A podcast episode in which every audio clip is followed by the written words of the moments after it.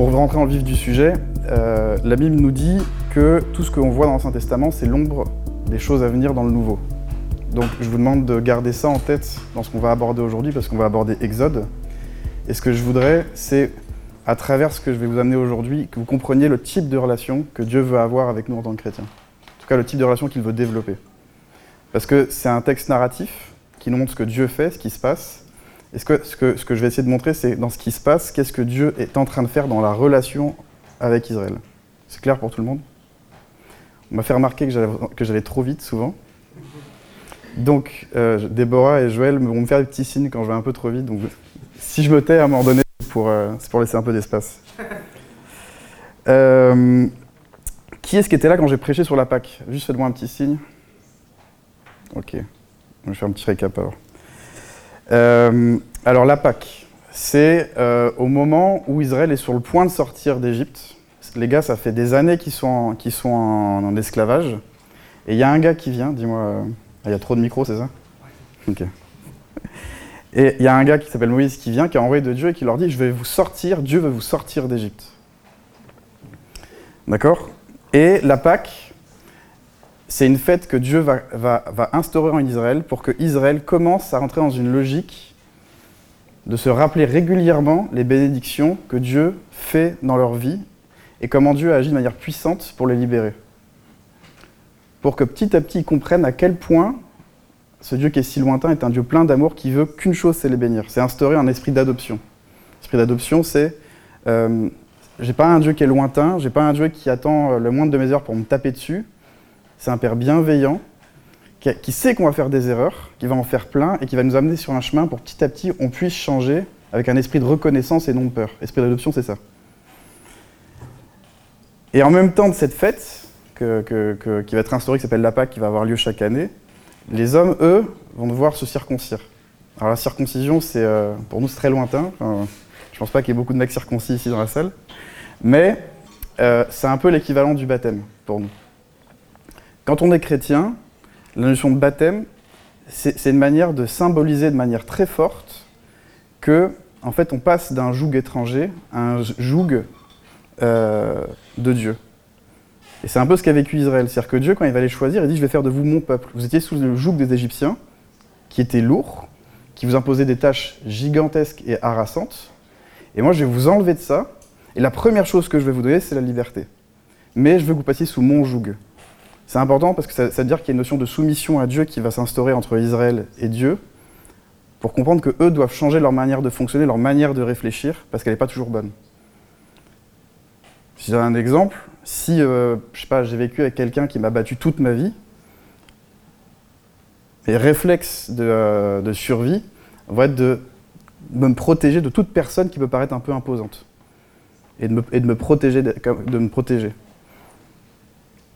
Les Israélites, c'était pareil. C'est-à-dire qu'ils vivaient depuis tellement d'années en Égypte sous l'esclavage que les gars étaient conditionnés dans leur manière de fonctionner à craindre un ennemi plus fort qu'eux et à faire les choses par peur. Et Dieu voulait changer ça chez eux.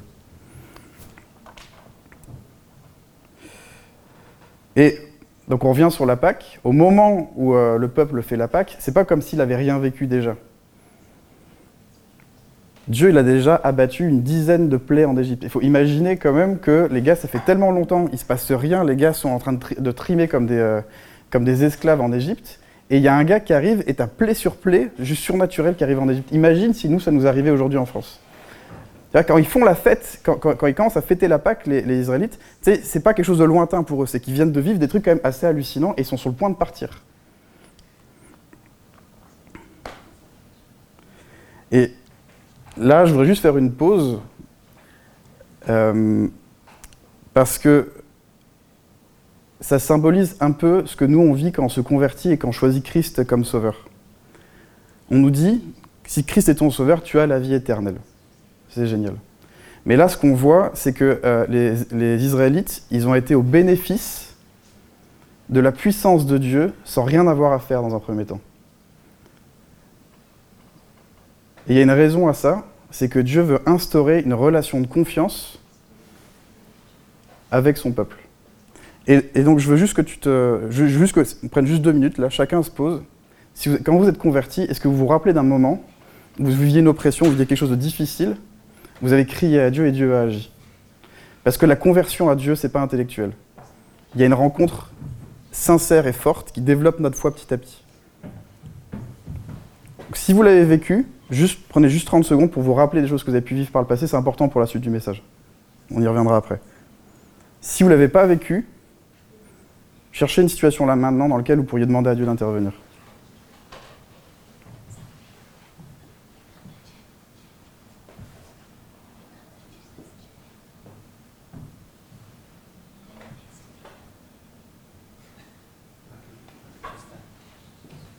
C'est bon C'est bon. Ok. Donc, ils fêtent la Pâque, Israël sort d'Égypte, ils avancent, et là, il va se passer plusieurs choses. Ils vont rencontrer tour à tour différents obstacles, dans lesquels apparemment il ne devrait pas y avoir de solution naturelle, mais dans lesquels Dieu va intervenir pour continuer à faire grandir cette confiance. La première chose, souvent on s'en souvient, c'est quand ils sortent d'Égypte, ils commencent à se barrer, ils se retrouvent face à une mer qui les empêche d'avancer. Ils ne peuvent pas reculer, ils ne peuvent pas avancer.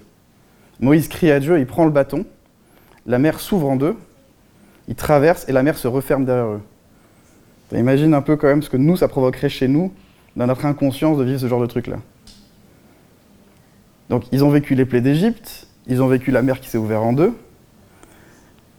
et ils arrivent au lac de Mara, ils ont soif, mais l'eau est salée. Les gars sont tellement conditionnés par l'esclavage que la première chose qu'ils vont faire, c'est murmurer et, vont, euh, et, aller voir Moïse en disant qu'ils ont soif et qu'ils ils se, demandent comment ils vont survivre. Moïse crie à Dieu. Dieu demande de prendre le bâton, de le balancer dans le lac de Mara, et l'eau est dessalée. Ensuite, ils repartent, ils vont dans le désert, et ils ont faim. tu dis, ils vont réagir différemment. Non, ils murmurent encore, ils vont même plus loin, ils vont dire on ça aurait été mieux de périr de la main des Égyptiens. Et là, ce qui est marrant, c'est que dans le texte, à aucun moment Dieu se fâche. Il va dire Ok, on va faire tomber la manne. Et donc la manne, si tout le monde n'est pas au clair là-dessus, c'est qu'il y a de la viande qui va tomber du ciel, ils vont, ils vont pouvoir la ramasser et la manger. Et Dieu va essayer de mettre un défi assez petit aux Israélites pour les éduquer. Il va leur dire voilà, ce que vous avez trouvé par terre, mangez-le, mais ne gardez rien pour demain. Il y, a, un but pédagogique derrière, c'est apprendre Israélites à fonctionner par confiance en lui et pas se préoccuper du lendemain, de ne pas fonctionner sous l'anxiété, sous la peur. Qu'est-ce que vont faire les Israélites? Ils vont stocker pour le lendemain. Et la bouffe va devenir amère. Et alors là, c'est intéressant parce qu'on pourrait se dire Dieu va, les punir, etc. Non, en fait, c'est marqué dans le passage qu'à partir de ce jour-là, jusqu'à la fin de leur périple qui va durer 40 ans, les Israélites vont vivre tous les jours de la manne. C'est-à-dire que Dieu dit, bon, ils, ont, ils, encore, ils sont encore trop dans le fonctionnement de l'esclavage, il faut que je les bénisse plus pour qu'ils aient plus à me connaître. Donc, la mer, le lac de Mara, la manne, et là ils arrivent à un autre endroit, il n'y a pas d'eau. Et là, Israël, ils vont faire enfin un choix. Et quel choix ils vont faire? Ils vont aller au-delà du murmure, ils vont carrément agresser Moïse. Moïse, il est obligé d'aller voir Dieu et lui dire Qu'est-ce que je dois faire de ce peuple qui est sur le point de me lapider?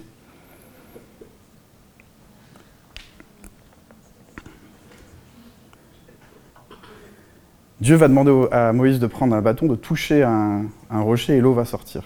À aucun moment, il est dit que Dieu est en colère. Moïse, bon, est un peu le seum. Et en fait, là, on vient de voir quatre moments importants qu'Israël a vécu après avoir décidé de suivre Dieu. Quatre moments où ils ont été au bénéfice de la puissance de Dieu sans s'inquiéter à aucun moment de leur immaturité.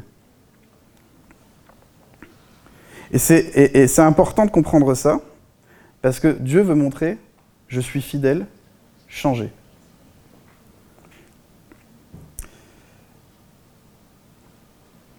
Et tout ça, c'est pour comprendre, pour faire comprendre au, peuple, moi ce que je veux c'est que vous changiez.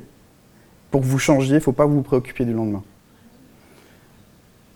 Et coup, il y a un truc à comprendre, c'est que c'est pas Égypte, désert, Canaan. C'est Égypte, désert, Canaan. C'est-à-dire que le désert peut paraître pour nous un endroit pas très vivable. Mais si on réfléchit bien, en Égypte, les mecs, ils n'avaient pas de temps pour eux. Ils étaient, ils étaient sous un esprit de peur constamment et ils vont se mettre en voyage vers une terre promise. Et imaginez que nous, on le vive aujourd'hui. On vous dit là, là, euh, il y a tous vos amis, toute votre famille qui est là, et on se dit on va partir à pied ou en voiture, ou en caravane, comme vous voulez, et on va vous emmener à un endroit qui sera le meilleur endroit que vous ayez jamais connu. C'est bon pour vous. Et vous n'aurez pas à vous préoccuper du lendemain, de votre retraite, vous n'aurez pas à vous préoccuper de votre repas. Ça va, être, ça va être quelque chose de bon et ça va être un voyage familial. Ça enlève toutes les craintes, toutes les peurs de l'avenir, du sens de la vie, etc. Tout est pris en charge. Tout ce que tu sais, c'est que tu fais ton voyage et Dieu va juste charger de, travailler ton cœur et de changer ton cœur. En vrai, le désert, c'est pas si mal.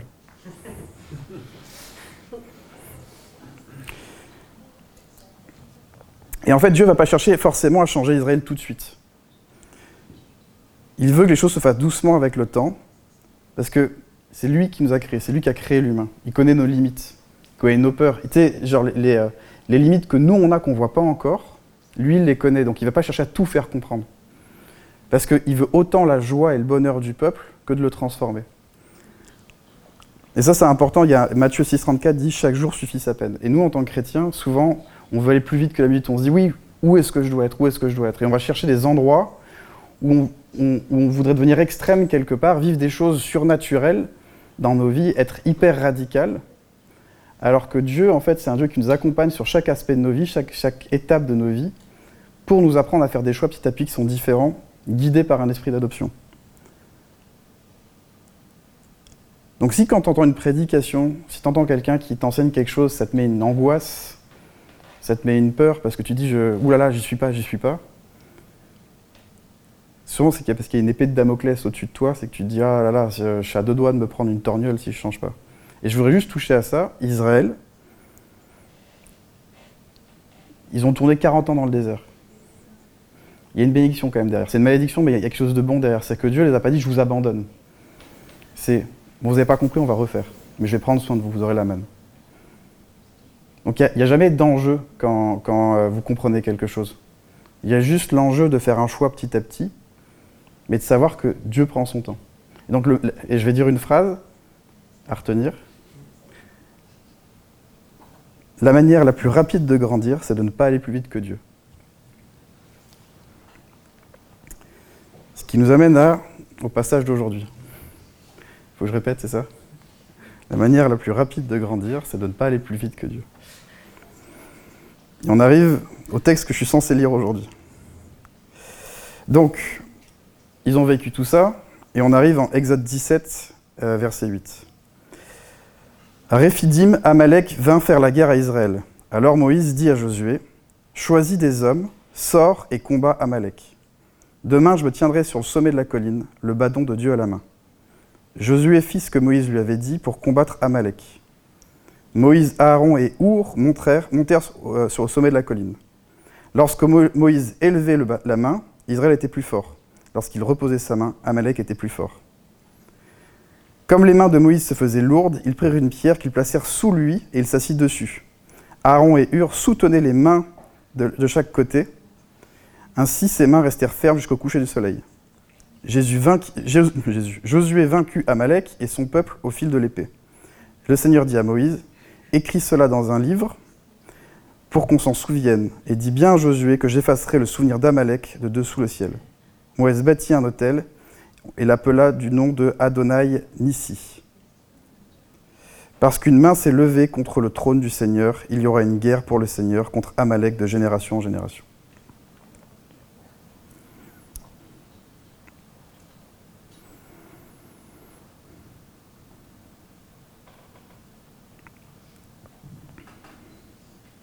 Donc j'ai pris le temps de faire cette introduction parce que je voulais mettre quelque chose en lumière qui est important là.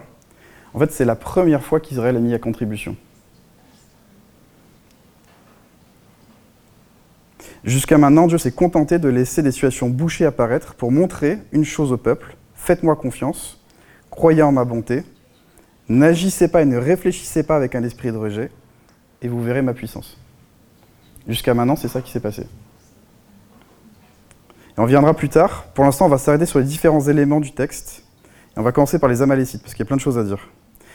Les Amalécites, c'est les descendants directs du roi Amalek. Il y a pas mal de gens qui le savent déjà, mais Amalek, c'est le, petit-fils d'Ésaü. Ésaü, frère de, euh, de Jacob. Nathan, tu Jacob? T'as eu un doute? Et les Israélites eux-mêmes sont descendants de Jacob.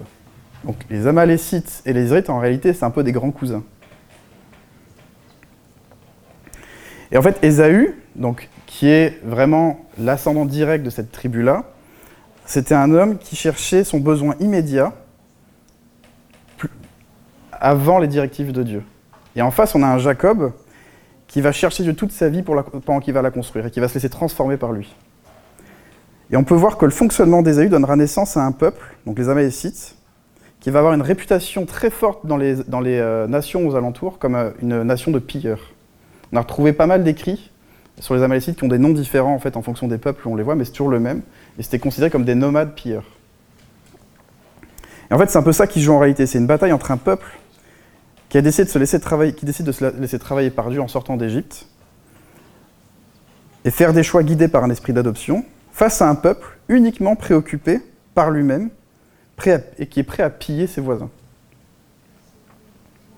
Maintenant, on parle du peuple un peu d'Israël. Donc là, comme je disais tout à l'heure, c'est une nouvelle saison pour Israël. Dieu demande au peuple de se battre lui-même. En fait, il est mis à contribution en fait dans cette bataille-là pour solidifier sa foi. Au départ, j'étais passif, je pouvais voir que Dieu était un Dieu grand. Maintenant, Dieu me demande de faire des choix en sachant ça. Et il veut faire passer le peuple d'Israël d'un stade enfant passif à un stade d'adulte, comme je disais tout à l'heure. Et en fait, les symboles sont importants. Moïse, il ne va pas combattre. Jusqu'à maintenant, c'est lui qui faisait tout, mais là, il ne fera rien. Il va demander à Josué de choisir des hommes. Donc Josué, c'est euh, un des hommes d'Israël. Il dit, va, choisis des hommes et va combattre. Josué obéit. Et Moïse dit, moi, je serai là-haut sur la colline, je serai, euh, tu vas voir.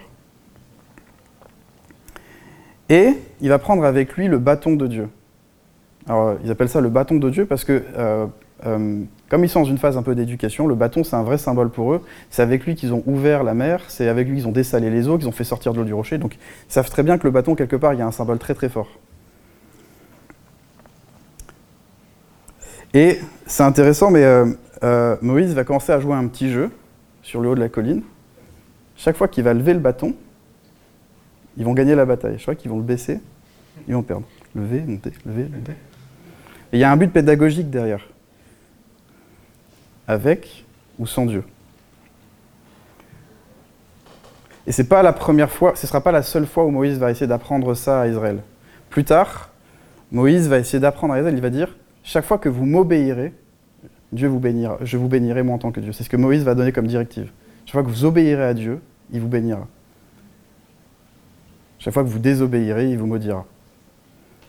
la malédiction, c'est pas forcément hyper négatif. Hein. ça, l'est d'un point de vue, euh, de manière absolue, je dis, c'est, euh, sur l'instant, c'est dur, mais c'est un peu comme quand tu mets ta main sur une plaque, ça chauffe, ça brûle.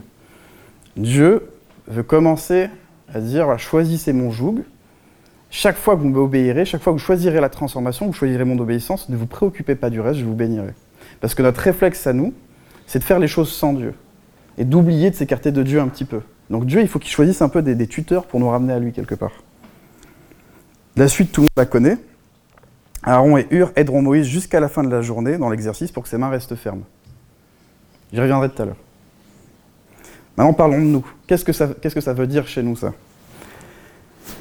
Dieu, quand on le choisit, quand on crie à lui, il va, nous délivrer d'endroits qui sont mauvais pour nous. Mais ensuite, euh, et ensuite, euh, on va pouvoir vivre de sa grâce. Et le truc, c'est que là, il y, a souvent un peu euh, des, différences qui se font entre les chrétiens. C'est-à-dire qu'on ne se rend pas compte, mais on reste dans le désert. On est bien.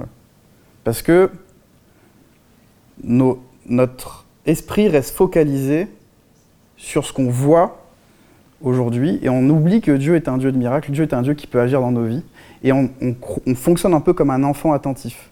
Je vais prier et Dieu va faire pour moi. c'est le combat spirituel. Je prie et Dieu va faire. Alors là, ce que Dieu nous montre, c'est. Il y a un verset qui est très intéressant c'est prier parce que l'esprit est de bonne volonté, mais la chair est faible. Ce que Dieu veut nous montrer, c'est être capable de faire des choix basés sur le fait que Dieu est un Dieu bon. Alors je dis pas, je suis pas en train de proclamer un, esprit de, un, évangile de prospérité en disant euh, ah, si Dieu veut me rendre riche, euh, il faut que je fasse ce qu'il faut pour être riche. À aucun, moment la Bible parle de ça. Quand on parle de Canaan, on parle d'un pays où coule le lait et le miel.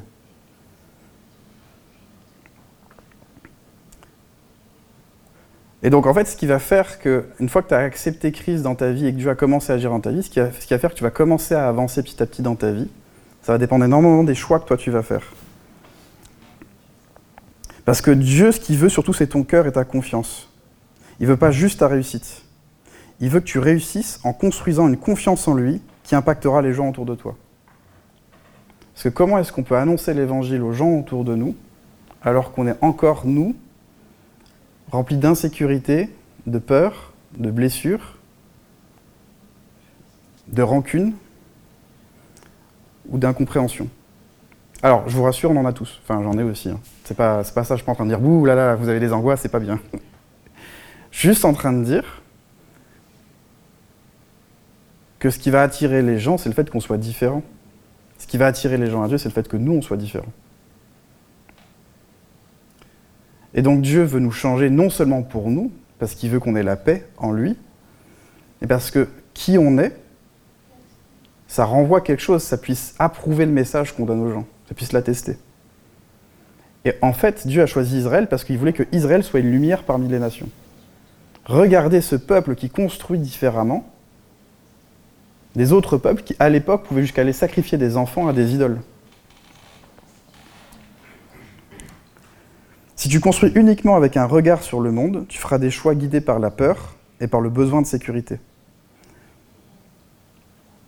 Le regard des autres, qu'est-ce qui se passera demain, et ma retraite, euh, qu'est-ce que penseront mes parents, qu'est-ce que penseront mes amis? Et là, il y a quelque chose qui est génial, c'est que Dieu commence à agir tout de suite quand on fait des choix différents. Il y a la manne. Et la manne, c'est euh, non seulement bon pour nous, mais c'est bon pour les autres. C'est que ça vient petit à petit travailler le système de pensée des gens. Ça, sort de leur logique.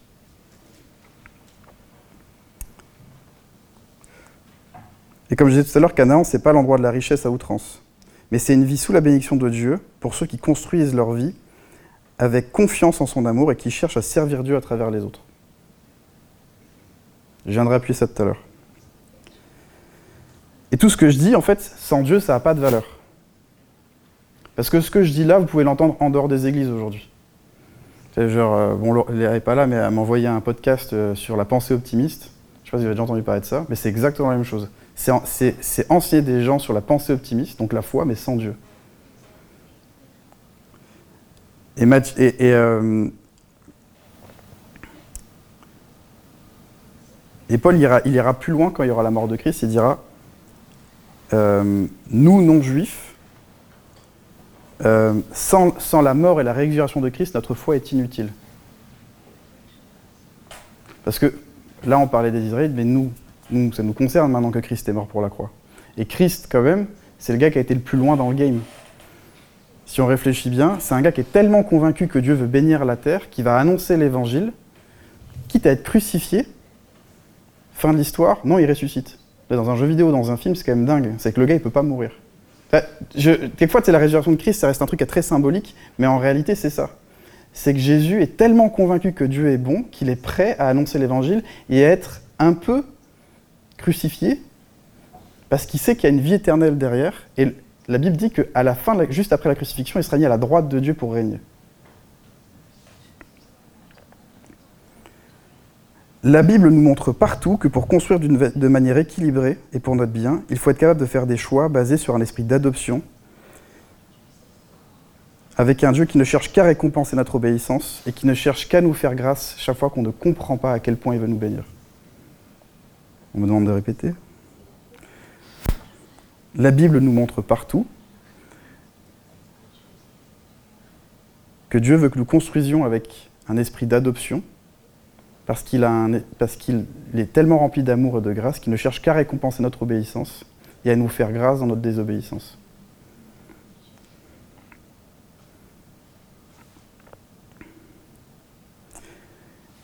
Je dis ça parce que euh, Israël, quand, Israël sort d'Égypte, ils ont plus tous, plus tous ou moins les mêmes défis.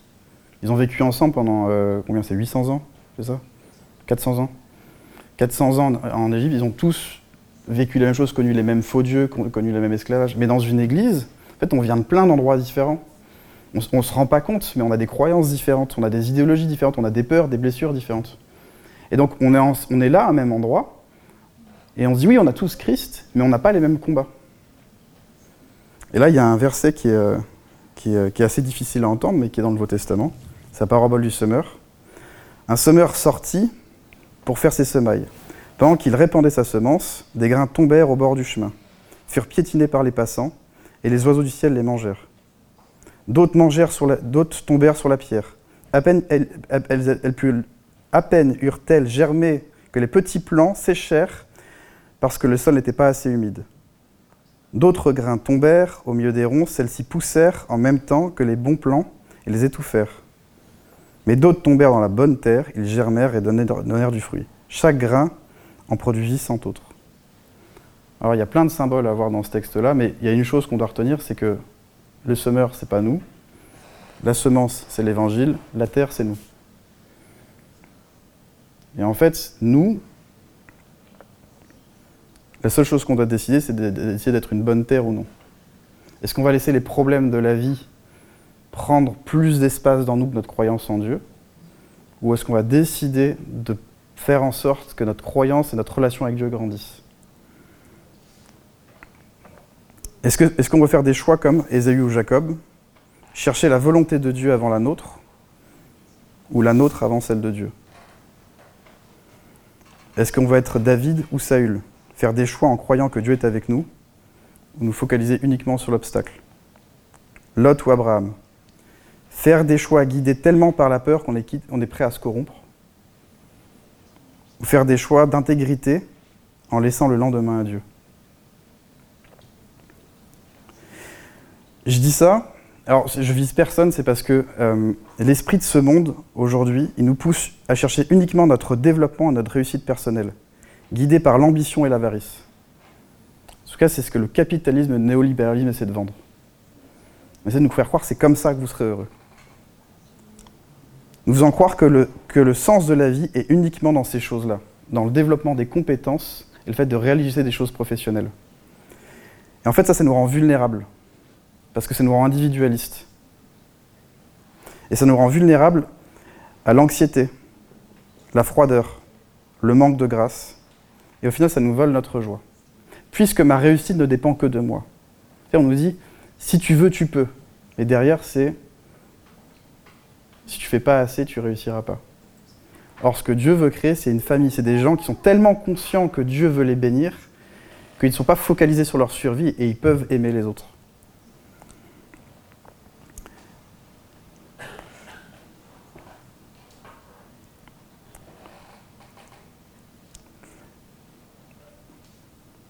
Paul, dans Éphésiens 1, verset 18 à 20, il dit, il, essaye de faire comprendre aux gens à quel point ils doivent faire des choix en ayant pleinement confiance dans la puissance que Dieu essaie de mettre dans leur vie.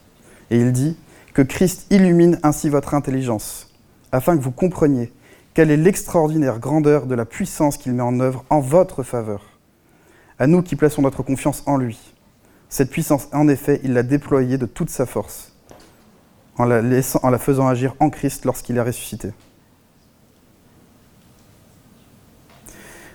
Une fois que nous, on vit ces choses-là personnellement dans nos vies, on peut lire le texte que je viens de lire sous un autre angle. Il y a des choses qu'on ne voyait pas mais qui apparaissent de plus en plus. Donc là, il y a un moment de louange, il n'y a pas forcément besoin de louer, c'est juste de réfléchir à ça. Où est-ce que Dieu peut t'attendre dans la situation que tu vis aujourd'hui? Et souviens-toi d'un truc, c'est qu'il n'attend qu'une chose, c'est d'être avec toi et de te bénir dans ta foi. Et c'est aussi un message plein d'espoir. Si dans ta vie, tu as fait des choix basés sur la foi ou que tu réfléchis à en faire, et tu sens que tu es travaillé par ça, tu es au bon endroit. Si tu as peur, c'est que tu as une foi de grain de sénévé, c'est que Dieu est en train d'aller titiller quelque chose, en train de changer dans ta vie.